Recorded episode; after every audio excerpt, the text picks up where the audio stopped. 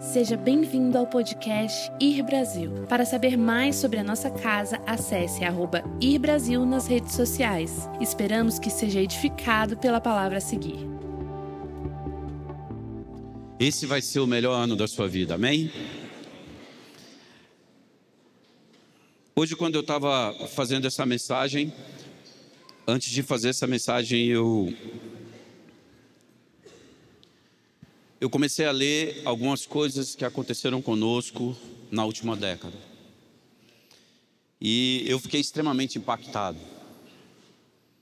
Muitas lágrimas elas rolaram e foi algo incrível. Como é bom quando a sua jornada está em Deus e quando você toca o disco da memória e a sua memória ela viaja como a memória de Davi. Antes de começar essa mensagem nessa noite, eu quero profetizar algo na sua vida. Que essa, essa década que você entrou nela, quando você fechar essa década, você vai tocar o disco da memória. E a sua memória vai te levar a lugares tão edificadores e de tanta esperança que você vai conseguir planejar até o fim da sua vida aquilo que você vai precisar viver. Foi muito impactante o que aconteceu comigo. E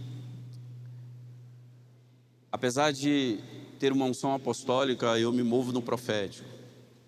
E Deus começou a falar muitas coisas no meu coração. E ontem o Gustavo me passou uma mensagem falou: Cara, eu queria que você pregasse amanhã. E tudo estava se alinhando com aquilo que então eu estava vendo. E hoje foi um dia onde isso edificou muito forte o meu coração.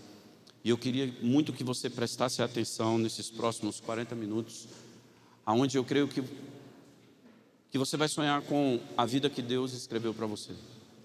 Deus não vai escrever mais nenhuma palavra em relação à sua história. Tudo já está escrito. Ele não vai escrever mais nada. Tudo já está escrito. O que você precisa nessa noite é confiar em Deus. Essa é, Deco, o maior desafio da igreja: confiar e viver o que Deus escreveu para nós. E eu queria que você apertasse o seu cinto. E eu quero começar com um livro que eu li nessa década. Que esse capítulo número 8, e o 8 é um bom número, o 8 significa ter direito a recomeçar de uma forma diferente. Então, vamos começar com o número 8, não tem nada a ver com numerologia nem cabala. Tem a ver mesmo com recomeçar de uma forma diferente. Esse livro marcou a minha vida. E eu queria ler uma parte de um capítulo para você, para que eu possa começar essa mensagem, para que você possa entender. Começa assim: uma das lições mais duras que um cristão pode aprender é como confiar e louvar a Deus no período incerto entre a promessa e o cumprimento. Eu creio que é um ato poderoso de uma batalha espiritual, estar no meio entre a morte e entre uma doença que pode te levar até lá, ou dentro de um conflito ou problemas não resolvidos. É fazer o seu espírito se erguer nessa hora e crer na graça de Deus. Eu não posso evitar de pensar na experiência de uma das minhas missionárias mais respeitadas, Tracy. Recentemente ela estava dirigindo na África do Sul, da África do Sul até Moçambique, quando um pequeno ônibus que estava à sua frente, ele perdeu o controle. Ele rolou para fora da estrada e bateu a uma velocidade de 96 km por hora. Os passageiros eles foram lançados para fora do veículo. E enquanto esse ônibus rolava, os outros motoristas que vinham atrás, eles iam parando. E eles desceram dos seus carros para prestar assistência à cena que eles encontravam na sua frente. E eles iam parando do lado das vítimas, uma a uma. Muitas pessoas elas tinham lesões fatais, traumatismos cranianos e estavam deitadas inconscientes. Uma mulher estava, uma mulher estava claramente morta. Ela não tinha sinais vitais.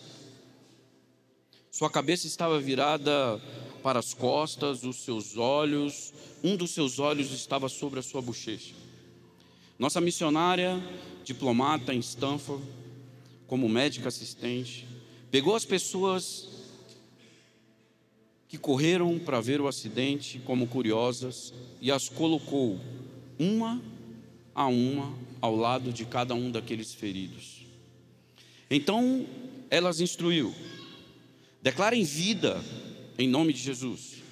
Quando eu olhar para vocês, eu quero que vocês mexam os seus lábios, declarem vida sobre essas pessoas. E foi o que elas fizeram. Minutos depois, enquanto ela estava avaliando as baixas, a mulher que estava ao lado da passageira morta gritou. A mulher morta, ela gemeu, ela virou a cabeça ao contrário e começou a respirar outra vez. Para a perplexidade deles, os sinais da mulher, que eram muito fracos, se tornaram muito fortes. E o seu olho deslocado, que estava fora da cavidade, começou a voltar. E assim fez os outros orarem ainda mais fervorosamente pelos pacientes que eles cuidavam. Dentro de um curto período, as vítimas inconscientes recuperaram a consciência e aqueles que tinham ferimentos graves pararam de sangrar. Muitas lesões foram curadas e pessoas, certamente, que teriam suas vidas mortas e tiradas, elas viveram. Quando eu li esse livro, esse livro impactou profundamente a minha vida e eu quero entrar nessa história para me fechar com a mensagem que eu escrevi para essa noite. O que mais me impacta nessa história é que eu viajei por essa estrada. Eu fui missionário na África, eu fiz de Johannesburgo a Moçambique praticamente 4 mil quilômetros, André. Eu viajei de carro na traseira de um carro, de uma Saveiro, uma estrada muito perigosa. E quando eu li essa história, eu transportei a minha. Eu, eu entrei dentro da história dela. E de repente, essa história fala de um ônibus que capota uma missionária da igreja do Bill Johnson, Bethel Church. Ela estava saindo, indo para Moçambique, quando ela vê um ônibus rolando na sua frente, pessoas sendo jogadas para fora. Ela para automaticamente porque ela é médica, e uma médica uma pessoa que decide pela medicina, ele decide salvar vidas também. Ela para e ela entra para dentro de uma realidade que estava na sua frente. Ela poderia ir embora. Ela poderia simplesmente falar: Meu Deus, aquele carro capotou, e ela poderia ir, como muitas das vezes nós já fizemos. Mas ela decidiu parar, e o que chamou a atenção dela foram as pessoas que começaram a parar, os curiosos começaram a descer do carro, e de repente o Espírito Santo de Deus ele move dentro dela em uma ação. E dentro dessa ação eu quero começar a ministração dessa noite. Ela olha a pessoa chegando e de repente ela vê que os curiosos poderiam ser pontos de avivamentos e uma voz para que o céu pudesse invadir a terra. E de repente ela começa a pegar pessoas que ela nunca viu na vida e ela começa a dizer assim: você que é curioso, fique do lado dessa aqui. Você que é curioso, fique do lado dessa. Você do lado dessa. Você do lado dessa. E ela começa a dar comandos para pessoas que ela nunca viu na vida. E as pessoas automaticamente elas ficam do lado dessas pessoas. E tinha uma pessoa que você ouviu comigo aqui nessa leitura, que ela tinha sua cabeça virada ao, ao, ao, para em volta do corpo, de frente estava para trás, o olho estava sobre a bochecha e de repente ela pega uma pessoa que ela nunca viu na vida dela e coloca na frente do lado dessa pessoa e ela diz uma frase: Quando eu declarar a vocês para que vocês possam fazer algo, vocês vão dizer em nome de Jesus que Deus possa curar essas pessoas. E de repente ela começa ela dá uma ordem e as pessoas elas começam a orar. Preste atenção, pessoas que talvez nunca tinham feito uma oração daquela na vida. Pessoas que nunca tinham passado, talvez, Edson, por uma situação daquela. Pessoas que talvez nunca tinham visto sangue, ou talvez uma pessoa com a cabeça virada para o outro lado, o olho caído, pessoas retalhadas com certeza. Porque na África do Sul tem algo que me impressionou: as pessoas andam numa velocidade anormal. São freeways, mano, que você tem que andar a 120, 130, 140 km por hora e não existe velocidade pequena. Então, com certeza, aquele ônibus ele não capotou porque ele estava correndo, ele capotou porque ele estava na velocidade da via mesmo. Mas o que mais me impressionou foi que as pessoas elas começam a obedecer o comando e elas começam talvez a orar para um Deus que nem sei se elas acreditavam que ele existisse. Provavelmente naquele meio ali tinham pessoas que não estavam bem com Deus, não estavam bem com as suas histórias. Provavelmente tinham pessoas ali que estavam mais mal resolvidas no seu destino. Mas eu posso dizer algo para você: talvez você esteja aqui nessa noite mal resolvido com algumas coisas, mas o Espírito Santo de Deus diz a você: eu conto com você para que você possa curar uma geração que já perdeu a sua vida, perdeu a decisão de viver, e eles vão tirar a qualquer momento a sua história dessa terra e eles não podem, e Deus conta com você. Talvez uma parte do nosso destino seja curioso. Vemos a doença, mas não praticamos a oração que cura a doença. E muitas conversões na nossa história vão acontecer quando nós, sabe, fomos colocados em lugares aonde nós nunca praticamos a oração que nós vamos praticar. Talvez Deus vai nos fazer conhecer pessoas, sabe que essas pessoas elas vão dar ordens ao nosso destino que nós nunca recebemos, mas naquele momento, pela circunstância, nós vamos obedecer. E Deus vai nos levar ao próximo estágio da nossa história.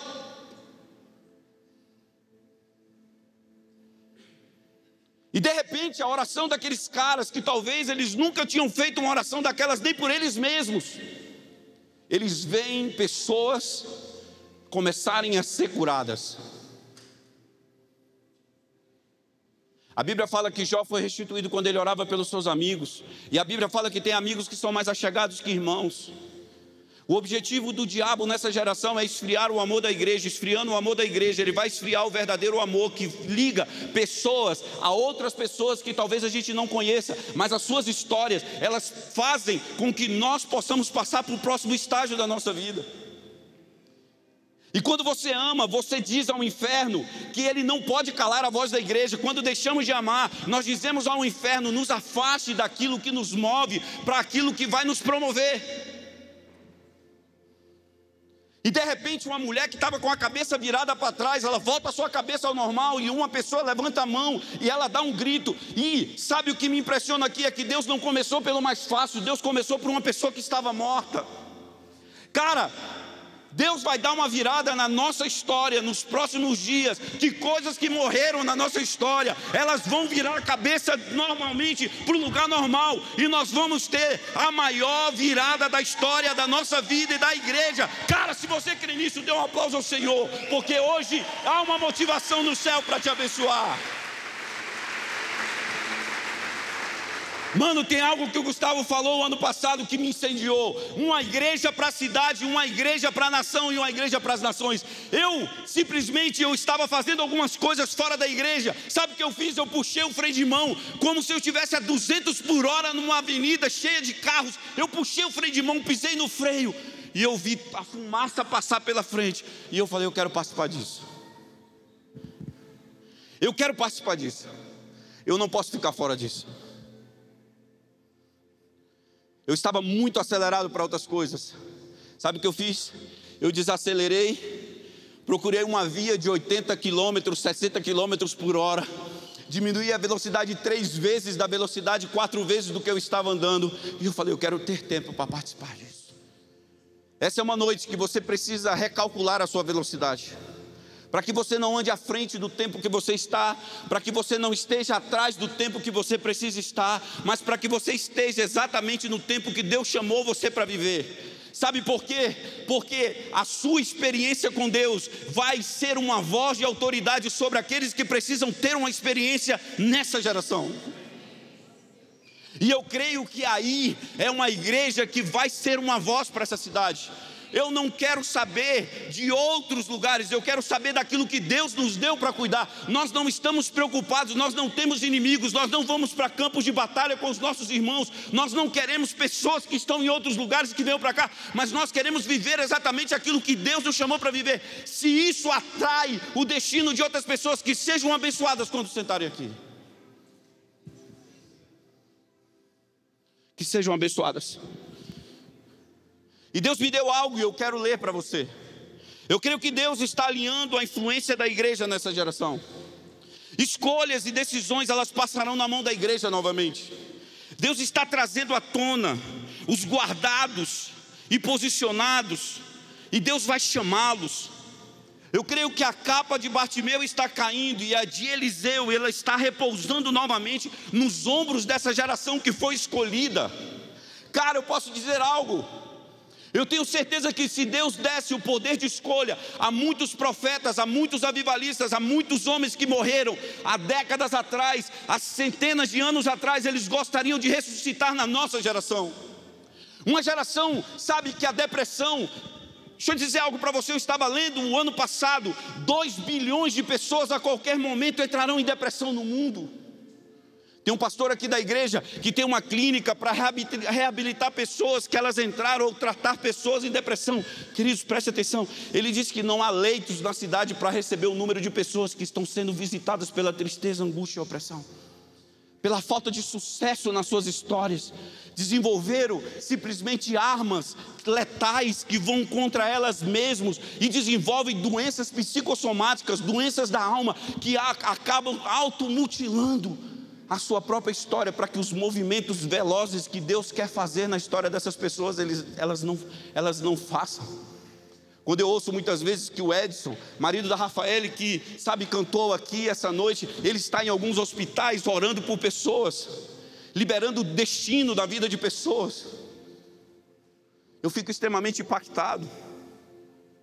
Mas o que eu sinto? Eu sinto que Deus está mexendo na visão da igreja para fazer a igreja não deixar de enxergar os erros e fazer a igreja enxergar o específico, ou seja, o profético, aquilo que leva ela e que alinha ela com a transformação que Deus quer fazer através dela. Deus quer limpar o coração da igreja, alinhar a igreja para tempos de avanços novamente. A sensação que nós temos hoje em nosso país é que uma limpeza está acontecendo, que tudo está desmoronando. Mano, está mesmo. Mas o que a igreja precisa focar os seus olhos são na tomada dos territórios que foram assolados, que foram destruídos. Nós temos que entrar e fazer as novas plantações das árvores frutíferas que vão nascer e das pessoas que precisam comer novamente. Sabe, Aonde se manifestou o caos, Deus vai levantar bases de mudanças culturais, mudanças de comportamento. E o mais importante, a manifestação da abundância de Deus na nossa nação, ela vai voltar Deus vai produzir vida, e aonde abundou o pecado, superabundará a graça. A glória da segunda casa será maior do que a da primeira. Você sabe por quê? Porque a igreja, ela vai decidir ir para os lugares aonde acidentados estão morrendo, estão precisando de avó, da voz de alguém, e que seja a voz de Deus para restaurar as suas histórias e os colocar de pé novamente. Cara, o Gustavo falou algo ontem que eu já ouvi algumas vezes. A única coisa que nós temos hoje é liderar um povo livre. Você é livre. Jesus já morreu na cruz. O preço já foi pago. Ao terceiro dia ele ressuscitou. Duas mulheres, elas foram, elas mulheres foram, sabe, aquele túmulo e ele não estava mais lá.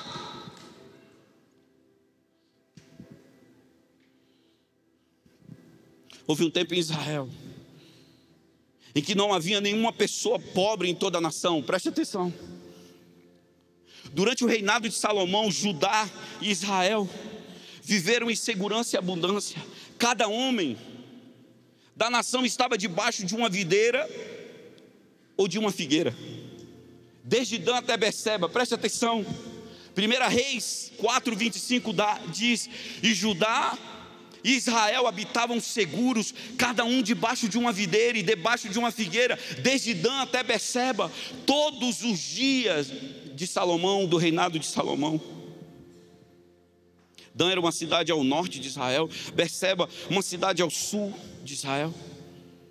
O que esse versículo nos diz é que toda nação, nenhuma pessoa passava necessidade, ninguém passava ou precisava da ajuda de governos, porque eles eram prósperos. Sabe o que é isso? Cara, eu quero profetizar isso aqui nessa noite.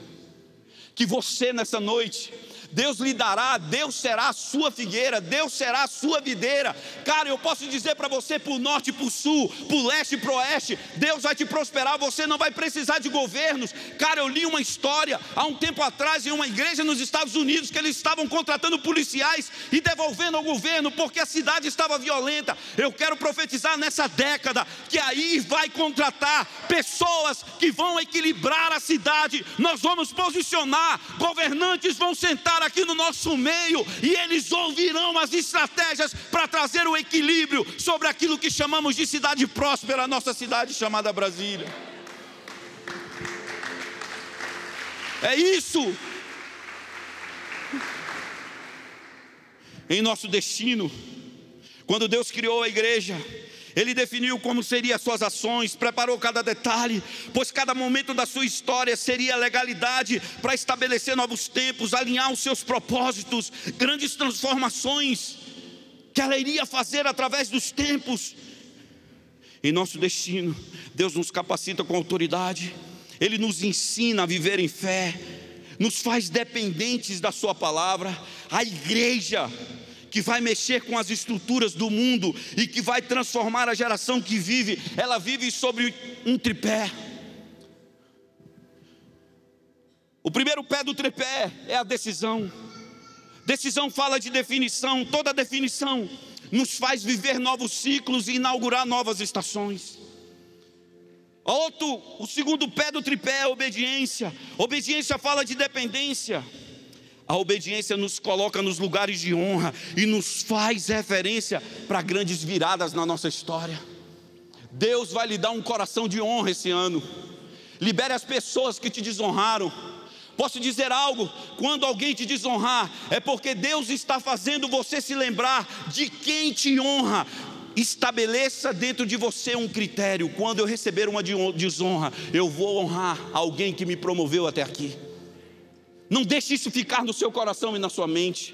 Elimine os inimigos da sua história. Elimine aquelas, aqueles sentimentos que destroem o seu coração. Seja amigo do seu casamento. Cara, preste atenção. Se você não perdoar a sua esposa e se sua esposa não te perdoar, jamais vocês terão um coração feliz e um casamento que será referência para uma geração.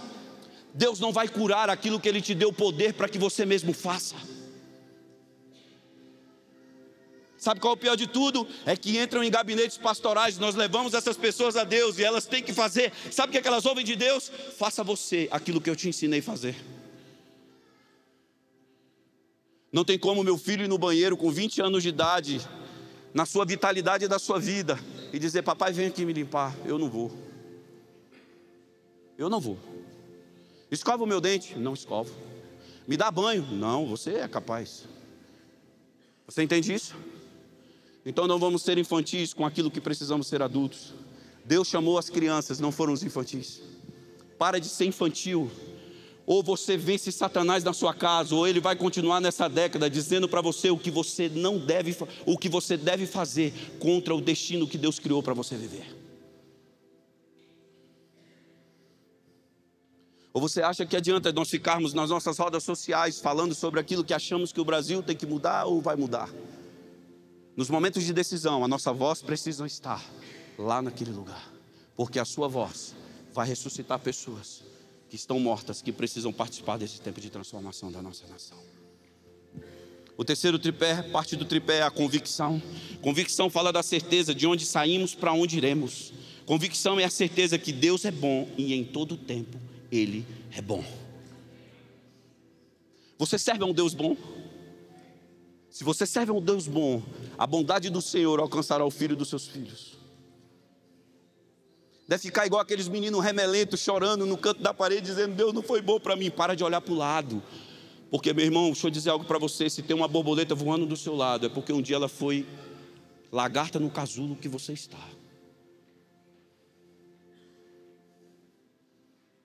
Você entende isso? Para se cumprir o destino, precisamos que essas três características elas caminhem em nós. Que elas estejam enraizadas na nossa história. Pois a essência de, pois a ausência de desafios nos faz raquíticos de autoridade. A ausência de desafios nos faz raquíticos de autoridades. E nossos ambientes, então eles se tornam comuns, igual aos que já existem. Uma das lições mais duras para um cristão é como aprender a confiar em Deus quando eu não consigo enxergar nada na minha frente. Nós somos normais. Cara, hoje estava vendo um esporte espetacular, um cara aqui em Goiânia sem uma parte de um braço. E logo depois passa um garoto que perdeu as duas pernas, corredor de Fórmula alguma coisa, na Europa. Ele perdeu as duas pernas, não sei se vocês viram isso. E de repente construíram um carro para ele, ele volta e ele volta a ganhar corridas e levantar troféus. Sabe o que aconteceu com aquele cara? Que nem sei se ele tem a clareza do Deus que nós temos, do Deus que servimos, como nós temos. Simplesmente ele teve uma atitude dizendo: Isso não vai me paralisar. Eu não tenho duas pernas, mas eu tenho dois braços. Eu tenho uma cabeça que está sobre um pescoço, tenho um coração dentro do meu peito que bate, e eu não vou parar. Por que paramos? Paramos porque falta convicção, falta decisão, falta obediência. Por que preocupar com o dia de amanhã? Será que eu vou morrer? Vivo de hoje? Porque você está vivo para viver o dia de hoje. O de amanhã Deus está construindo hoje. E Ele te entregará amanhã. E se Ele te entregar é porque você está vivo. E se não tiver? Lá em cima é melhor do que aqui, mano. Você não vai ter saudade nenhuma quando você chegar lá. Você vai ver que as pessoas que orarem para você ressuscitar, ou para mim ressuscitar, a gente vai falar bem assim: Deus, não ouça essa oração, por favor porque é ambiente de glória. Crescer na adversidade é dar à musculatura fé. Nas áreas que nós seremos referência para essa geração. As pessoas que estão ao nosso redor, por toda a nossa história, elas sempre vão esperar de nós uma palavra de posicionamento diante de uma grande catástrofe que pode acontecer na sua história ou que esteja acontecendo na história de alguém que esteja próximo delas. As próximas gerações, elas querem de nós uma resposta para que elas possam ser desatadas dos seus destinos. Sabe por quê? Porque elas, elas já enxergam em você o Deus que você serve e as obras que ele já fez dentro de você e que já manifestam fora de você. Se isso aconteceu um dia da sua vida, é o suficiente para te encher de chamas para que você esteja aqui. Posso dizer algo?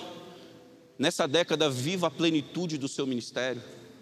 Pare de dizer que Fulano matou o meu chamado, Beltrano botou uma pedra sobre o meu chamado. Quem poderá parar a marcha da igreja? Quem poderá parar ou quem poderá apagar o que Deus escreveu? O que Ele botou dentro de você, ninguém pode tirar. Já está aí. Nem você tem poder para isso, nem eu. Já está escrito. Você é um sucesso. No sexto dia ele fez, Mário, e disse: é muito bom, velho. No sétimo ele descansou, sabe para quê? Só para ficar olhando para mim e para você.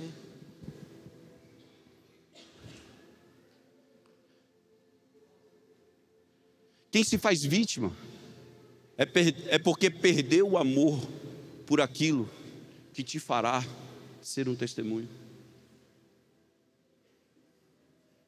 Eu sou uma vítima, olhe para mim. Jesus não se fez vítima na cruz, ele era homem como eu e você.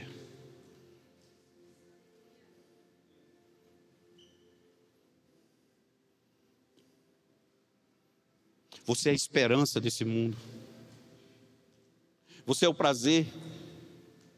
Que quando você começa a orar, Deus se levanta do seu trono e ele diz: O que eu fiz é muito bom. Quando a sua lágrima desce no seu rosto em gratidão o que ele fez por você, sabe o que, é que Deus faz? Deus chora com você.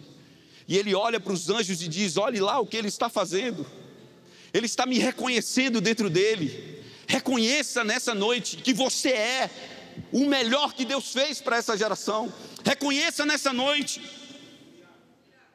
Ante na autoridade que Deus lhe deu, ou alguém vai tirar essa autoridade de você e vai usar contra você mesmo. Igreja, ir, anda na autoridade que Deus deu a você. Qual foi a autoridade que Deus nos deu? Ser uma voz profética na nossa geração, profetizar sem medo, dizer aos mortos que eles vão ressuscitar, que os surdos vão vir, que os coxos vão levantar, que os cegos vão enxergar, que homens de governo justos vão governar, que empresas e companhias vão entrar, moedas passarão pela mão dessas pessoas, eles dizimarão e elas voltarão para o mercado totalmente ungidas porque passaram por um lugar onde a obediência àquilo que Deus disse para ter aconteceu. Canais de comunicação como ontem nós estávamos conversando vão nascer. Daqui uns dias você vai estar assistindo algo que vai ser bênção para o teu filho, que você vai sair de casa, você vai botar eles sentados na frente e você não vai ter medo se no meio daquilo ali, sabe, vai acontecer alguma coisa que vai defraudar aquilo que você ensinou para eles cara nasceu. Daqui uns dias você vai ver, você vai poder ver. Anos atrás profetizávamos na nossa cidade, declarávamos quantas marteladas eu dei nos meus dedos, destacas que pregávamos nessa cidade dizendo: Deus nos dá canais de comunicação, homens corajosos, milionários que possam ouvir a sua voz e dizer: agora eu vou combater com o recurso que Deus me deu, as trevas que estão tentando avançar na minha geração. Quando chega um próximo na igreja, o nego já fala: Ih, tá vendo lá, ó. Já vai lá perto dele. Mano, se você está com ausência de paternidade ou com algum problema de abraço, chega perto que tem abraço para você também. É igual pirulito em festa, tem para todo mundo. Você entende isso? Não é ficar julgando a atitude dos outros, não.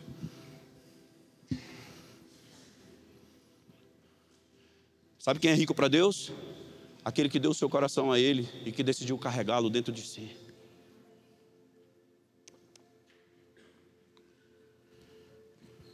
Esses são os prósperos, são os ricos.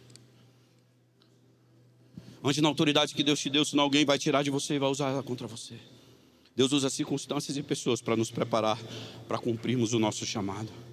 Precisamos entender que o nosso destino já está escrito. A nossa história já está estabelecida. Cada um de nós manifestaremos na nossa identidade quem é Cristo em nós. Quando nós assumimos o nosso dom, abrimos mão da nossa autoridade. Quando você está em Cristo, Jesus, você se torna uma esperança para essa geração. Viver em plenitude e viver na plenitude do dom é decidir curar aqueles que precisam ser curados.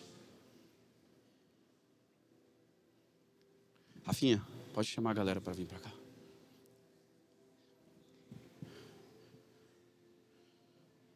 A última coisa que eu quero falar com você nessa noite é: deixe Deus fazer de você um canal de manifestação do seu favor para essa geração. Que ele seja palpável na sua vida.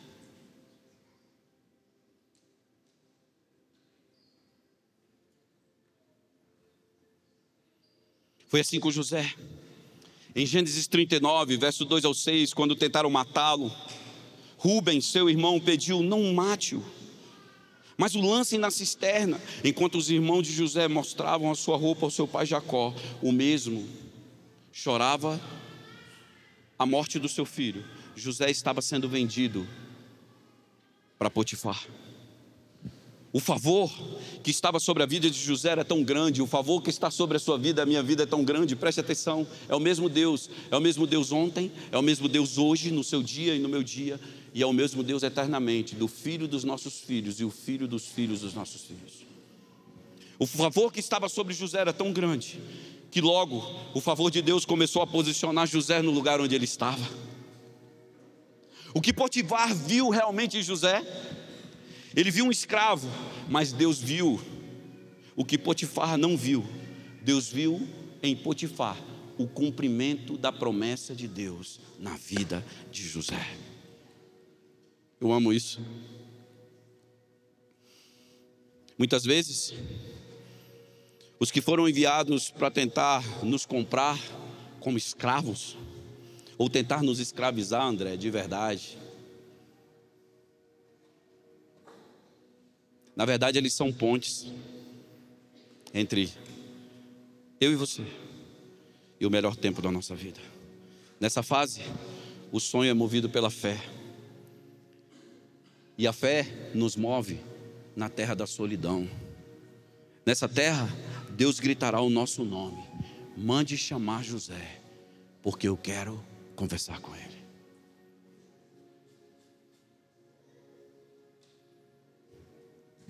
Marcos 16, 15 fala assim: E disse: Ide por todo o mundo, pregai o evangelho a toda criatura. Quem crê e for batizado será salvo, mas quem não crê será condenado. E estes sinais seguirão aos que creem. Em meu nome expulsarão demônios, falarão novas línguas, pegarão nas serpentes, e se beberem alguma coisa mortífera, não nos fará dano algum. Porão as mãos sobre os enfermos e os curarão. Ora, o Senhor, depois de lhes ter falado tudo isso, ele foi recebido do céu, assentou-se à direita de Deus, e eles, tendo partido, pregaram em todas as partes, cooperando com eles o Senhor e confirmando a palavra que estava sobre eles com sinais que o seguiam. Amém. Assim a Bíblia diz.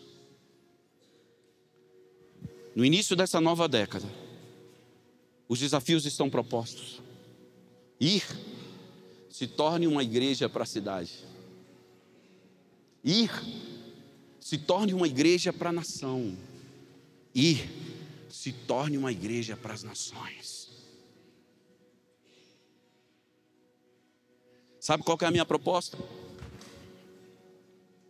É que construamos um ambiente onde os mortos, quando entrarem aqui, eles ressuscitem. Que construamos um ambiente que quando as famílias destruídas entrarem aqui nesse ambiente ou participarem das nossas mesas, elas sejam restauradas.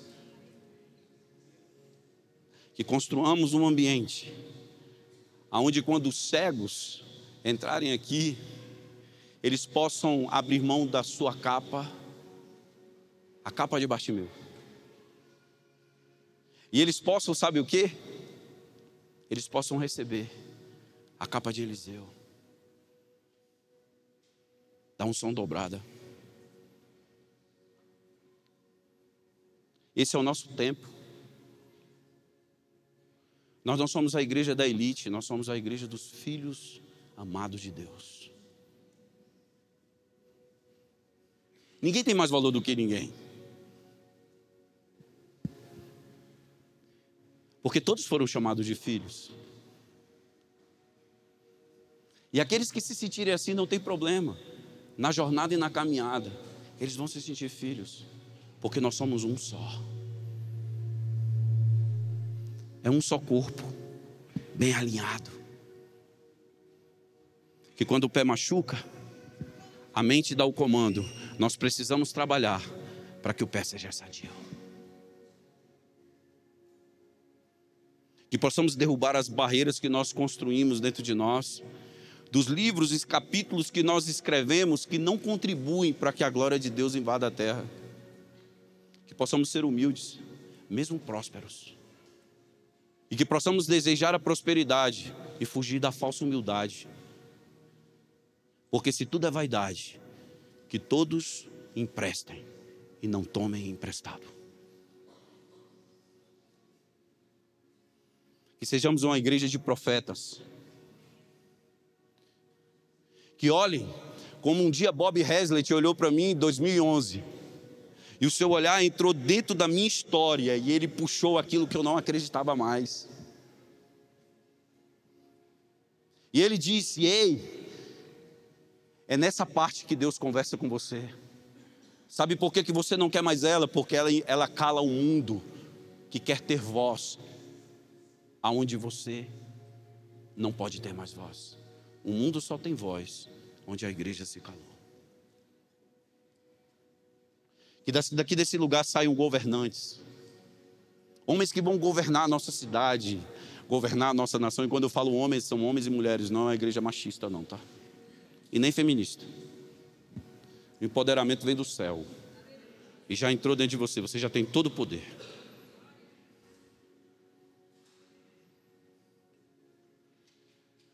Daqui vão sair canais de comunicação. Nessa próxima década, daqui vão sair homens tão inteligentes que eles vão rodar o mundo dizendo as suas ideias. Nessa próxima década vão sair casamentos aqui tão incríveis, tão sobrenaturais, que as pessoas vão olhar e vão dizer: Meu Deus, você me inspira a acreditar novamente nessa instituição chamada casamento. Daqui vão sair filhos tão nobres e obedientes que as pessoas elas vão descobrir que vale a pena ter mais um filho. Porque eu fiquei chocado, mano. Tem mais pet shop na cidade do que loja de roupa de bebê, velho. Se cada igreja adotar uma criança no Brasil, nós acabamos com a orfandade. Que esse ano, dia 8 de fevereiro, quando três estádios estiverem dobrados, lotados de pessoas, apinhado de gente lá dentro, dobrado, e uma voz gritando no Brasil que venha um tempo de missões novamente, que entremos dentro de escolas e universidades e ganhemos a mente daqueles que o saber está entrando dentro deles. Que possamos ter professores tão cheios do Espírito Santo, que nós não vamos precisar lutar contra a ideologia, você sabe por quê? Porque o poder de Deus será tão forte nas palavras dessas pessoas, que um desses professores, que um mais um, vai trazer a glória de Deus e vai entrar nas pessoas, e elas vão decidir por Cristo que sejamos tão carregados da glória de Deus, que não vamos nos assentar em lugares na nossa cidade e as pessoas elas vão simplesmente ser tocadas e transformadas e simplesmente elas vão se achegar a você e dizer: "Você tem diferente, eu quero o que você tem".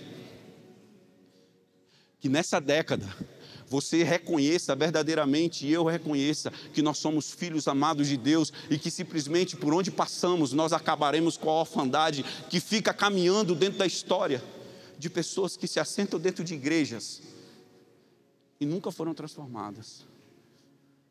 Que hoje, mulheres, você passe o seu batom, você faça a melhor chapinha que você quiser. Se você quiser botar o seu botox, coloque, meu irmão. Se ficar bonito, põe. Não tenha medo, não. Aos homens, do mesmo jeito, se arrumem, fiquem lindões e partam para suas jornadas.